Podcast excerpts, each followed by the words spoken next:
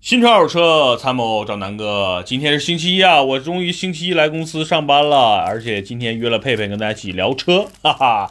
然后呢，我们今天又收集了一些兄弟们的问题，然后有关于换车的，啊，有关于聊车的，有关于想买车的，反正各种问题吧。今天呢，希望能给大家一个满意的答复，好吧？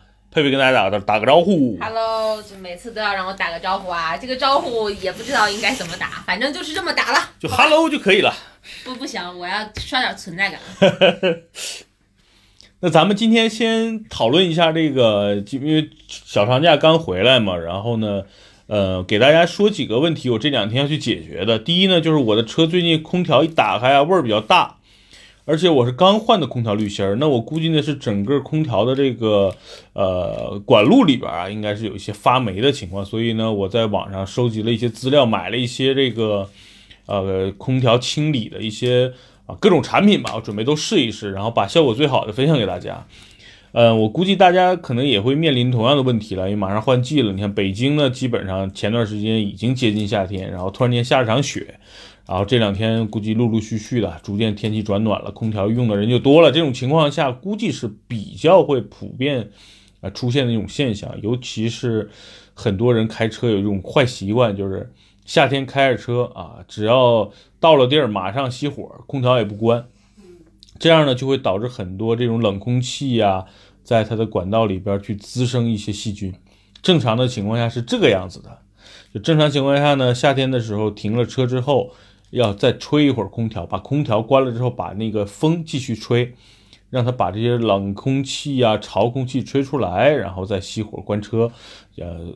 所谓这是一个正常的套路，但是大多数人没有这个习惯，所以就会导致空调啊一冬天在里边会发生一些霉变。嗯，好吧，今天啰啰吧嗦啊，就提醒大家夏天开车的空调的一个注意的一个使用事事项。然后另外呢，这个空调一旦发了这个发了霉有味道了，不要急着去这些精洗厂是吧？去洗个空调收你好几百块钱，实际上他用的东西可能跟咱们买的几十块钱东西差不多。我体验一下，我把这些我买了差不多有五六种啊，然后我最后测试一下哪种效果好，然后分享给大家，好吧？那开始今天的正题。第一个问题，为什么从汉兰达换成了这个叉 C 六零？啊，这这个问题特别好。嗯，我曾经也问自己为什么要换，其实这个问题要分开换啊，分开来说，就是我不是说为了叉 C 六零而换掉汉兰达，是因为。我先卖了汉兰达，因为我觉得对我来说已经没什么用，新鲜感过了哈。虽然我曾经想着汉兰达，喜新厌旧。对，虽然我曾经想买汉兰达的时候，当时想着呀，这个车我得开到报废或者开到死。后来呢，就是新鲜感一过，因为正好开了一年嘛，我就给它卖了。然后呢，至于后来为什么买叉四六零呢，又发生了一个各种各样的故事。所以其实是两个因素导致的我换的叉四而不是说因为我喜欢叉四六零把汉兰达卖了。先说说为什么卖汉兰达吧，因为汉兰达综合来说，目前在所谓的中型 SUV 里边，其实性价比也好，口碑也好，或者是空间也好，啊，各个方面吧，其实没有什么特别明显的一个弱点。呃，开了一年，整体来说动力很满意，空间非常满意。只不过呢，有几点我不太满意的地方。第一呢，我不知道是可能是因为这人啊，一过三十五岁就变变老了，是吧？就号称可能一过三十就变老啊，对。然后呢，你看，尤其是我感觉过了三十五岁之后，我就觉得已经完全对原来不太关心的事情比较变得比较敏感。比如说以前开车，感觉发动机声越大越好，哪怕这发动机很破很烂啊，就喜欢听发动机的声音。后来呢，越来越喜欢这种安静，舒适性就最好别让我听到发动机声音。那你干嘛不买辆电车呢？你听我说完啊，就是说，第一呢，最好别让我听到发动机声音；第二呢，就是说这个胎噪啊，各种隔音啊，其实要好一点。嗯，可能也是因为可能我这段时间各种好车坏车各种开，可能就是明有明显的对比，才有明显的伤害嘛。所以呢，我就会发现我的汉兰达有几点满足不了我的要求。第一呢，就是它的这个隔音确实不太好，就是呃，毕竟是二零一二款，就是改款之前嘛。就是所谓的上一代新改款的车，一三年的车，嗯，隔音确实一般。然后呢，发动机的声音啊、胎噪啊、风噪啊都比较明显的能够传达到你耳朵里，因为毕你想这车很大嘛，然后流线型的设计又很少，整体来说有点像偏硬硬派这种 SUV 的设计，所以风噪肯定很大。然后呢，轮胎呢，因为我那是小轮毂，然后呢，这个胎噪呢，我估计也是因为轮胎是比较便宜的那个胎啊，然后呢，这个胎噪控制的也不是特别好。另外呢，就整个车的隔音啊什么的，我觉得很一般。就开着这个车，整体感觉哎，这车挺好。但是你要我真挑点鸡蛋里挑骨头呢，确实质感差点儿。尤其内饰，十个人坐我的车就觉得，哎呀，南哥你这车这个内饰怎么跟原来拖拉机似的？因为你看，坐第一个坐我的朋友呢，是我那个宝马叉五的车车主。那你想想，他从叉五车是叉五内饰，其实也那么回事儿，对吧？但是。其实还是有点高级车质感的。他一上我车，他觉得我操，你车上除了塑料没有别的，全是塑料。我说有真的，有真皮的。你看我方向盘是真皮的啊，就除了方向盘是皮的，剩下都是塑料。整个仪表盘啊，这这一片。第二呢，那个那个，这尤其是这种米色的塑料，浅色的塑料时间长了呢，确实就感觉特别廉价。嗯，它如果是个黑色塑料呢，其实还好。对吧？尤其这种米色塑料就感觉特别廉价了，所以我觉得在内饰上和隔音上是我两个比较不太满意的地方。另外呢，就是其实说到七座塑料空间，它确实很实用。嗯，但是我发现我开这辆车开了一年啊，真正的用到它七座，或者说用到它七座的时候呢，就是。去年春节的时候啊，就是我家人、舅舅、舅妈，还有他他女儿、我妹妹，我就是一家三口来来北京，加上我们家一帮人，啊，一起过年的时候，我们去长城啊、去颐和园等等这些地儿，哎，这个车七座才利用上了。除了那几天之后，他们走了之后，我的七座就后边那两排的这个座椅几乎没坐过人，所以对于我来说利用率不大。第二呢，这个车两年要年检一次。所以我觉得就比较麻烦，然后呢，就整体来说给我造成的这个所谓的，因为我说我这个人比较懒，最近就是你让我年检，我觉得很麻烦。第二呢，每年的车船税，因为它是三点五排量的，每年车船税加上那个交强险加到一起要三千，呃，小四千块钱，所以对我来说我觉得不合适。就这车第一我不是特喜欢了，第二呢这个。费用，尤其是排量上的费用，我觉得又有点高，所以我就想，哎，给它换了吧，换个别的车。因为当时主要因为还有一辆幺幺六在开，就开了幺幺六，对，就开了幺幺六，我就发现，我操，幺幺六好开。然后呢，小嘛，然后那个拐弯啊、驾控啊、操控、提速啊，毕竟还是个宝马这个牌子，是吧？哎，挺有逼格的，是吧？所以呢，我觉得，哎，开个幺幺六，然后呢，把汉兰达卖了，然后再找一个靠谱的车，然后换了。就大概是这么个逻辑，然后才把汉兰达卖掉，而不是说只为了它去换叉 C 六零。好，说完了这个卖汉兰达，或者是为什么要卖汉兰达了？从我个人的原因，就是因为我觉得它在内饰和隔音或者这种质感上满足不了我的需求，我就把它卖了。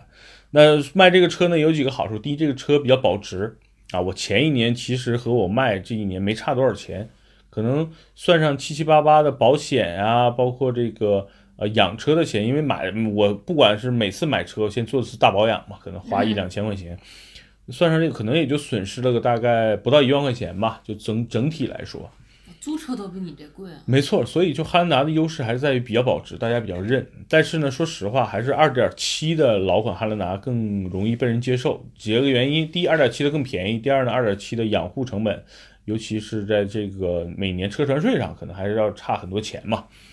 所以呢，我就把它卖掉了。那再说为什么买叉 C 六零？买叉 C 六零也是一个比较复杂的一个过程。其实我在春节的时候呢，都已经决定就买顶配的探界者了，就是 RS 全黑那个版本的。因为还考虑过 A 八嘛？就是我有几个选择，其实当时预算呢，就是其实二十万往上不封顶。啊，我哇！就是啊啊，其实也不是，就二十万以上到三十万不封顶啊。三十万以内。然后呢？所以呢，就是我说二十万不封顶了，因为对于我来说，其实你看身边大哥又有 S 四百啊，又有 M 二什么的，其实好车对于我来说，反正想开，平时大家都有，偶尔借一下或者体验一下就够了。然后加上咱们现在做汽车这个行业，可能接触各种车的机会都比较多，自己买个好车，可能在我目心目中目前可能 Q 七或者是宝马的 M 五是我可能比较喜欢的车型，嗯但是我觉得现在买那个花那个钱没必要，毕竟这人啊就是很怪，就是你原来可能想买，然后当你去了一次美国，嗯，然后发现美国的车价之后，你回来就啊，就什么都不想买了，为什么？你就觉得 我靠，对吧？比如说拿宝马 M 五举例，嗯美国的售价十万零两千，我今年春节在那儿，当时真的想刷卡买一辆，因为我觉得 M 五挺适合我的。第一呢，它比 M 二大，嗯，对，第二呢坐得，进去对吗？，对，第二那车呢很实用，因为它坐坐坐两个人、坐四个人都很都很方便。嗯第三，那车比 M 二开起来更猛，因为毕竟八缸的发动机，四点四 T 啊，嗯所以我开过当年的五四五，就是普通版本的五系的同样发动机，但是当时不带涡轮增压的时候呢，那个车加速就让我挺难以忘怀，就是 因为那辆车让我导致我把天籁卖了。嗯啊，所以呢，其实我对这个宝马五系，尤其是八缸的发动机的宝马，还是挺喜欢的。嗯，美国十万零两千，国内呢要一百六十八万。你和你换算一下成本，其实差了多少呢？就是六点十万零两千，你按照汇率来算，你就多算也算七，再加上税，其实正好是六十八万，差不多人民币。国内卖一百六十八万，其实整整整差了一百万的一个现金数。嗯所以真的，我觉得当时在美国的时候想冲动把它买了，但后想，哎呀，我又不在美国生活，又没移民，对吧？嗯就是，但是我就回来之后就完全不太想这些豪车了，因为我觉得这些钱都也不是让四 S 店赚了，也没让都让政府交税了，嗯所以我觉得太浪费了。就是我交完税，而且我在国内又没享受到那么多福利，嗯 所以我觉得交那么多税太亏了。所以呢，我觉得就是，呃，就没必要买那么贵的车，所以我就二三十万买一个日常开的就可以了。我觉得这二三十万，其实在日常的车里边，其实已经算比较好了。嗯其实在我印象中，其实有辆凯美瑞或者有辆凯美瑞混动，基本上我觉得能满足大部分人的需求了。出门带个步啊，没错偶尔浇个油啊，没错，所以呢，这次就是看来看去嘛。其实当时为什么喜欢 A 八呢？就是我想买个六缸的发动机，然后呢，A 八当年都是二点八、三点零自吸嘛。嗯我觉得当年这车呢，一都一百多万，我觉得二十多万买一辆年纪老点的 A 八修也不贵啊。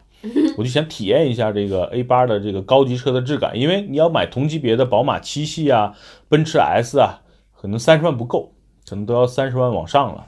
所以 A 八可能是我预算内能够买到的这个像奔驰 S 这个级别的轿车里边可能唯一能够到的啊。当然还有一些别的品牌，可能我就不不去考虑了。那奥迪 A 八当然是我一个选择。另外呢，我在想买一辆 3.0T，相当于顶配的 A 六，嗯大概一二年、一三年左右的，呃，三十万以内也是能下来的。所以呢，就是当时选择轿车呢，就是奔着奥迪的 A 八和 A 六的顶配去找的。但是真的这个车源 A 八挺多，但是车况都普遍啊，车况一般。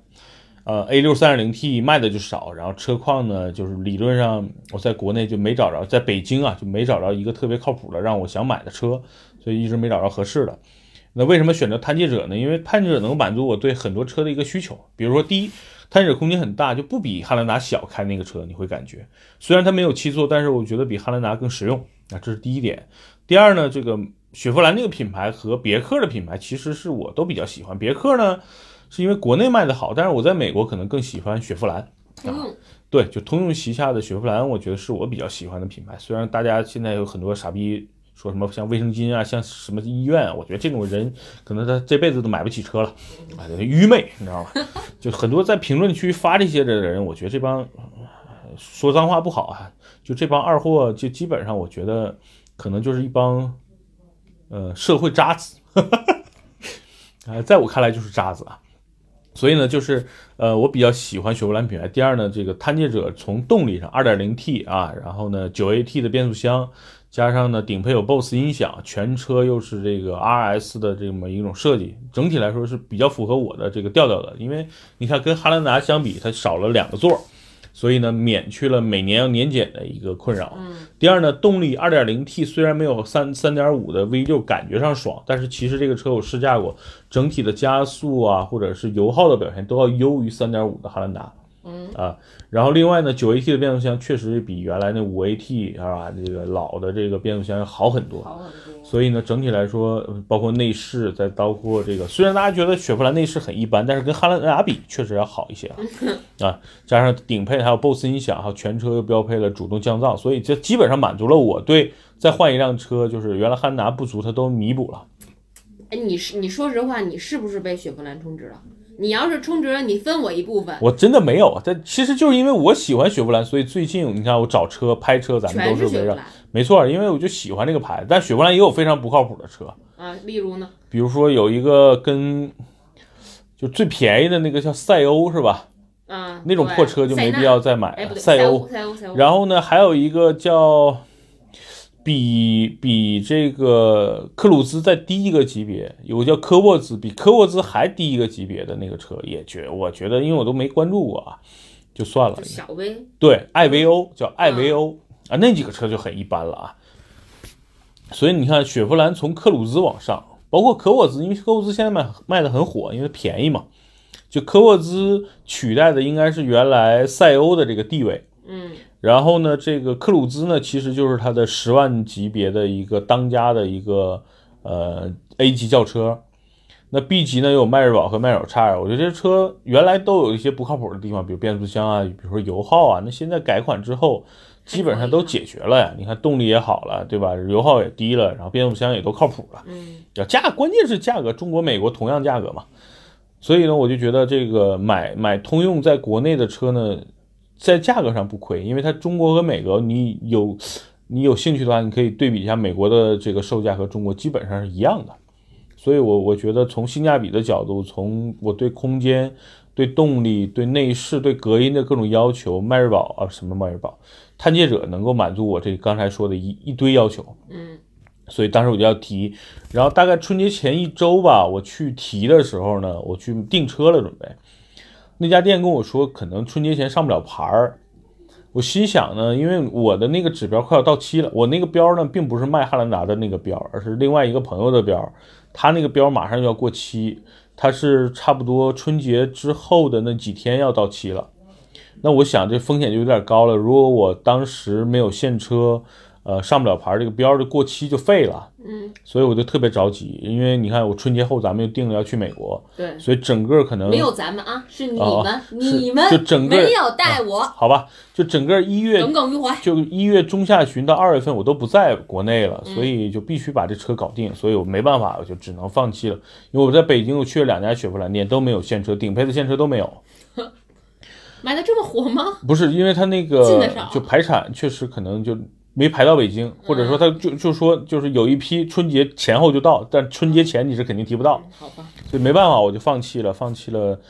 我心想那赶紧淘二手车吧，因为这个不能让指标作废了呀。对，摇一个多难呢。对啊，所以呢就开始又又把目标放到了二手车。你刚才 A 刚才说的 A 八啊、A 六啊也没有合适的。当我准备放弃了，就准备去二手车市场随便找个贩子啊，找个车商呢随便帮我过一下户，把这指标留一下的时候，可能花几百块钱就完了呗。嗯，当这个念头出来的时候，就偶然一个机会呢，就是是人车吧，还是瓜子儿的一个哥们儿，就原来买从他这儿买过车还是卖过车，我也不记得了哈。嗯，给我发了个微信说有一辆这个沃尔沃 S A 六零车况不错，然后呢这个白色的，这然后关键是三点零 T T 六的这个这个版本，所以问我要不要。我心想，反正快过年了，那两那两天其实你跟那个谁都已经放假了嘛。嗯，那我说我去看看呗，我就抱着看看的态度呢就去了。正好那个车呢就在房山，要如果他不在房山，我可能也不去了，因为离我家很近，所以我就抱着这个抱着这个这个态度开着车，可能十分钟就到他那儿了。看车那个地方就跟咱们现在牛鞭住的地儿是一样的，就在那个加州水郡那儿。牛鞭的住址已经暴露了啊。哎呀，加州水郡啊，加州水郡啊，就就就喜欢他的小姑娘可以去蹲点了，对对对，然后加州水郡啊，加州水郡。小哥哥也可以去蹲点了，好吧。，这个牛鞭，这个男男男女通杀。然后呢，在那看完车，我发现车况不错。然后因为当时我对这个车的价格没法去评估，我我担心买贵了，因为它报价呢是二十二万吧。然后我就给我做车商的那些，就是所谓的你们认为的花香车贩子 打电话，我问了两个，我我我觉得一个人不够不够分量啊。对，我觉得问了两个人综合，他说二十二再砍砍也行。他说正常二十二，你这个三点零 T 的也差不多。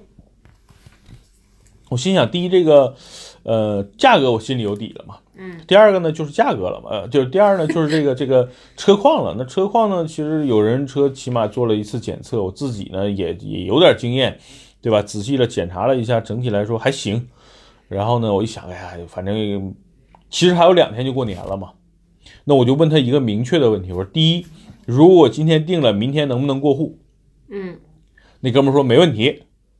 我说明天过完户是不是就能上牌？他说对啊，明天就是连复检再过户再上牌，全部搞定。我心想我靠，可以啊，那就定了。所以当场就把整个这个车就确定了。然后也就是春节的前一天，我完成的过户，而且那一天过户人特别少，就几乎方便了啊。就没什么人。平时大家知道那个就是五方天雅汽配城那边那个叫什么什么什么检检测场，加上那个过户那儿啊，人是特别多的。哎，那天正好春节前没什么人，把这反正顺顺利利的把叉六零提回来了啊，就基本上不是因为买汉兰达呃卖汉兰达换叉 C 六零，而是因为这么中间有这么一堆过程啊。不是为了要叉要买叉 C 六零才换的汉兰达，没错没错，这就是你说你这个逻辑真是，所以，所以大家不要误导，就觉得哎呀，叉 C 六零比汉兰达，你看这俩车，你基本上就是你二十二万卖的汉兰达，对吧？然后你二十二万买买锐界，你你同价换来换去有什么意义吗？或者你就为了追求一个豪华品牌吗，南哥？其实都不是啊，就是说在那个当时的时候，就这个车挺是符合我的这个这个这个要求，所以就给他买了。啊，至于这个车有哪些优点和缺点呢？我会近期吧，用音频啊，用视频的形式跟大家做分享。好，因为自己车我从我就不着急嘛，所以你看从从从美国回来到现在也都一个月时间了，我还没拍呢。嗯，就是因为我觉得自己的车随时拍随时弄，所以你看前段时间录的都是雪佛兰，大家都以为我被雪佛兰充值了。那雪佛兰为什么不充值我呢？他妈的，你们谁认识雪佛兰的这个 CEO？让给他个发个微信好不好？你赶紧联系一下我们啊。对呀、你看我拍了这么多期视频，都在夸雪佛兰。当然，当然，我就很中肯的说，有有有有有优点，也有缺点，对吧？嗯所以我希望这个雪佛兰能看到，然后给我充点值呗，对吧？充完值，我给大家买点 iPhone 啊，买点什么三星 S 九，给大家当礼物也好呀。我我想换个电脑。好吧，这给大家当礼物了吧？那就等等雪佛兰充值了，好吧？好的，嗯，通知一下他们啊，帮我们通知，他们或者雪佛兰请我再去美国拍几期视频也行啊，也可以。好吧？来第二个问题啊，啊，第二个问题了，好吧？奥虎，奥虎啊，二手的值得入不？二手的奥虎，傲傲虎虎呢是斯巴鲁啊。啊，这个问题他问的比较比较比较片面，那我我我我延延展开说吧，就是说，第一呢是取决于什么价格，第二呢是看车况跟年限，对吧？二手车无外乎这两个原这个原则性的问题。呃，首先呢，我先说说傲虎，大家对这车可能比较陌生，它是介于森林人和力狮之间这么一个车，相当于是一个啊、怎么说呢？你像高尔夫啊、途观、高尔夫加旅，你你能明白了吧？啊，就是说高尔夫的旅行版就叫高尔夫加旅，高加旅，然后高尔夫的越野版就叫斯巴鲁啊，不就叫就叫这个途观。那斯巴鲁的这个这个车型大概是这样，力狮呢是它一个轿车，嗯，然后呢这个呃森林人呢是它的一个 SUV，介于他们两个之间，相当于是旅行版的森林人或者是旅行版的这个力狮，那就叫傲虎。嗯，在美国呢，傲虎的销量是非常不错的，叫 Outback 嘛。然后呢，二点五的这个国内的售价应该是在三十万上下。这个车有几个优点，有几个缺点啊。先说优点，第一呢，这车是水平对置发动机啊，这个发动机的技术很牛逼啊。然后车呢，这个整体的开起来的感受是不错的啊，这是它的第一个优点。第二个优点呢，这车全时四驱，就是斯巴鲁的四驱系统，在整个行业内是大家是觉得比较牛逼的，所以这个车呢，也是我觉得第二个优点就是它的整个四驱系统比较屌。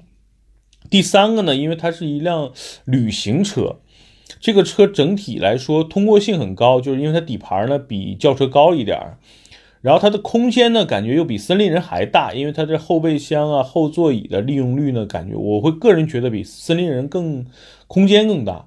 所以这个车第三个优点就是它具备了 SUV 的高通过率和这个呃更牛逼的这么一个载物的一个空间。所以这个车的优点基本上就这三大点啊。嗯，那说这个车的缺点，第一个缺点呢是斯巴鲁这个品牌确实比较冷门，说比较小众，这个车真的不是一个热点。那在这个保值率上面确实是比较差。第二个缺点呢，是因为这是一台整整车进口品，这个进口车嘛。那进口车大家知道，虽然日系车或者在美国销售的这个傲虎呢，整体做工啊品质是不错的，但是，一旦遇到你的车，比如你买了二手车，车况的问题，你需要更换一些配件呀，日常的一些维修啊，那这个费用相对来说就比较高。那第三个缺点呢，我觉得怎么说呢？这个车的颜值呢，或者是它的这个内饰啊，就是外观加内饰。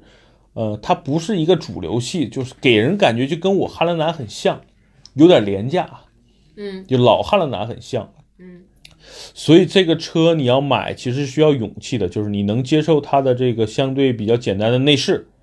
第二呢，这个维修保养的费用肯定要比买一些丰田呀、本田要贵。嗯呃，同时日系它它的这个费用就比较高了，所以呃，看车况跟年限，刚才说的就是，如果说车况不错，年年限又不那么老，车价呢理论上啊、应该不会贵，起码不会比沃尔沃 XC60 贵。只要你喜欢，我觉得买是可以的。这车整体啊，我刚才忘说了一个，算是它的优点里边补充一下吧，就这个车安全性是不错的，在美国所有的这种安全碰撞里边，这个车打分是挺高的。很安全啊。安全性比较高，所以呃，但是有一点我跟大家说啊，就是我在买 x C 六零的时候，其实我关注了一台翼虎，价格呢跟我 x 六零报的是一样的，啊、不是傲虎，傲虎嗯就 All Bike，都是一三年的车，然后标价都是二十二万八，嗯。但是你看我的叉 C 六零已经买了两个月了吧，嗯，那台傲虎还在人人车上挂着呢，就还没卖出去呢，为什么呢？就可能嗯就是本身这车刚才他说太。太小众了嘛，嗯。真正喜欢它的人可能就买了，嗯。所以可能真正喜欢的人没那么多，好吧？那基本上傲虎，我觉得就是你，如果你真的想明白了，就是你就喜欢斯巴鲁，我觉得傲虎是挺好的，因为它空间比较大，空中握力比较高，它是个跨界车嘛，挺个性的，我挺喜欢的，反正就像你这么高大威猛的人，很适合，对吧？没错没错。其实比森林人好看，我觉得森林人越做越娘，原来森林人还挺好看的。叫温柔。嗯，好吧，嗯那好，我们下一个问题啊，三十多万的 SUV 有没有推荐？我这个这个范围就特别大了，这个这个其实常年不变的话题，三十万买七座，对吧？先考虑锐界，SUV 不一定是七座嘛，就是 S，我就说，如果是选七座啊，首选锐界。为啥呢？锐界比汉兰达便宜，配置高。嗯，次选汉兰达，为什么呢？它好像某些地方还得加价，我就他妈看不上加价这个这个这个这个毛病，你知道吧？不能惯着他们，就跟网购要加运费一样，不能惯着。没，错，其实就是汉兰达、锐界这俩车，你买哪个都都还行，这俩车都不都不错。就汉兰达整体来说给人感觉口碑更好一点，但是锐界实际上我开了一下，在美国的销量也比不比汉兰达差福特的。啊。对你整个车的动力啊、操控啊、质感啊比汉兰达要好，嗯，所以我觉得这个这俩车选哪个都都没错，都有粉丝。这是七座的这个两个选择。那如果说三十万往上，你就想要神车，途观 L 二点零 T 高配，对吧？虽然卖的贵，然后但是神车呀。对神车，对吧？三十万往上，其实你如果你觉得大众 low，你可以买大众的大哥奥迪 Q 五，对吧？Q 五现在顶配的 Q 五落地三十八万多，就高配的叫叫中高配的 Q 五，嗯呃，落地三十八万多。原来三十八万多，你可能只能买一个最低配，还得加价，便宜了点。对吧？所以相对来说，就是大众系呢，可能就是 Q 五和呃途观 L 了。嗯，那你看刚才说七座系呢，就是汉兰达、锐界这两个都没问题。那三十万再往上，你想想，如果还有想推荐的话，我觉得有几个了啊。就是你想 SUV 有几个方面，一个是这个要空间大，就大众的途昂呢是这个级别里目前最大的。嗯，虽然做工糙点儿，但是呃，你如果三十四十万以内，其实能买能够买到二点零 T 的途昂的。所以你真的就要空间，你觉得锐界、汉兰达不给劲儿，嗯，你就直接上个这个呃途昂就行了。嗯，另外呢，像豪华品牌里边，其实还有几个选择。第一个呢，其实就是凯迪拉克的 XT 五，对吧叉 T 五实际上是跟探界者和昂克雷呃啊昂克拉啊，昂科威，我说错了，到底是昂克什么？昂科威，昂科威，嗯，就昂科威探界者和叉 T 五实际是同平台的，但是叉 T 五毕竟是凯迪拉克品牌旗下的嘛，它的外观啊、内饰啊、用料可能更好一点儿，所以三十多万其实也可以考虑一个美系的豪华品牌，对吧？凯迪拉克。除此之外，其他品牌其实三四十万买呢也有选择，但我就不推荐。你像奔驰 GLC 那种车，我觉得特别娘。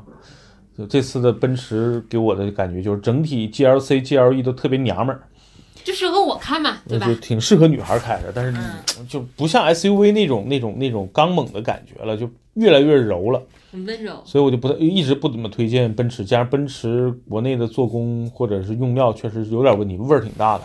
嗯，所以刚才推荐那几个是比较靠谱的啊，尤其大众途观 L，对不对？那神车呀。所以我开了途观就不想开途观 L。哎，所以大家就看吧，就是他这个问题问的其实有点广泛。如果这个、这个加咱们微信群了，可以在群里边跟我具体说一说他的具体需求，他到底需不需要七座，或者说对豪华品牌有其他的要求。就叉三，其实现在老叉三三十多万也能搞定，对吧？对对但但就要看他具体的这个需求。如果说三十多万想买个越野，那可能没准长城 H 九都是他的一个选择了，对吧？对所以所以这个东西得具体需要问一下这个这个兄弟到底的他的真正的需求是什么。对，预算其实挺高的，三十多万能够买一个挺靠谱的车了。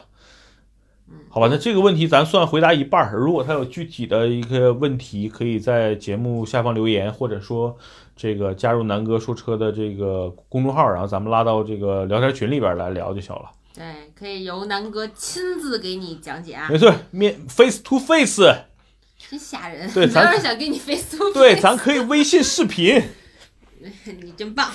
那你干嘛不开个线下活动 嘞？裸聊，线上多省事儿啊，对不对？哎呀，那你哎哎哎呀，啊裸聊让牛鞭来，牛牛鞭的身材比较健康也成也成。啊然后第三个、第四个问题了啊，啊。奔驰 E 和途昂怎么选？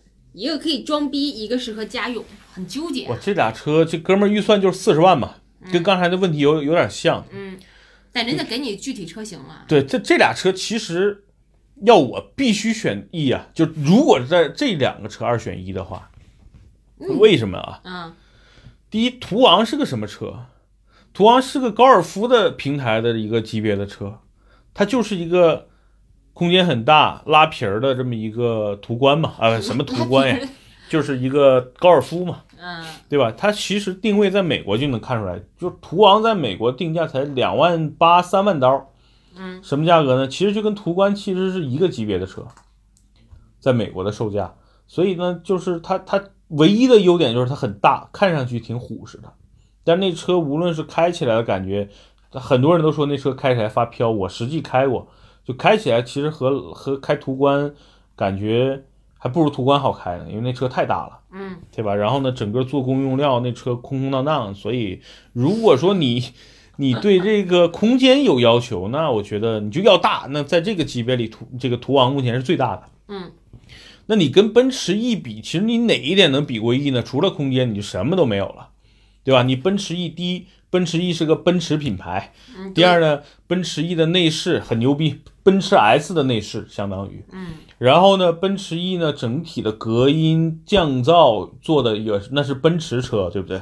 嗯所以整个的配饰啊，这叫什么内饰配置、隔音、高级感、操控、品牌、油耗，我觉得所有的这些点都比途昂强。所以真的花四十万买途昂，除非你真的就要一个大车，对吧？但是我真的建议你买辆奔驰 E，然后你有十几万再买辆国产的七座车就好了。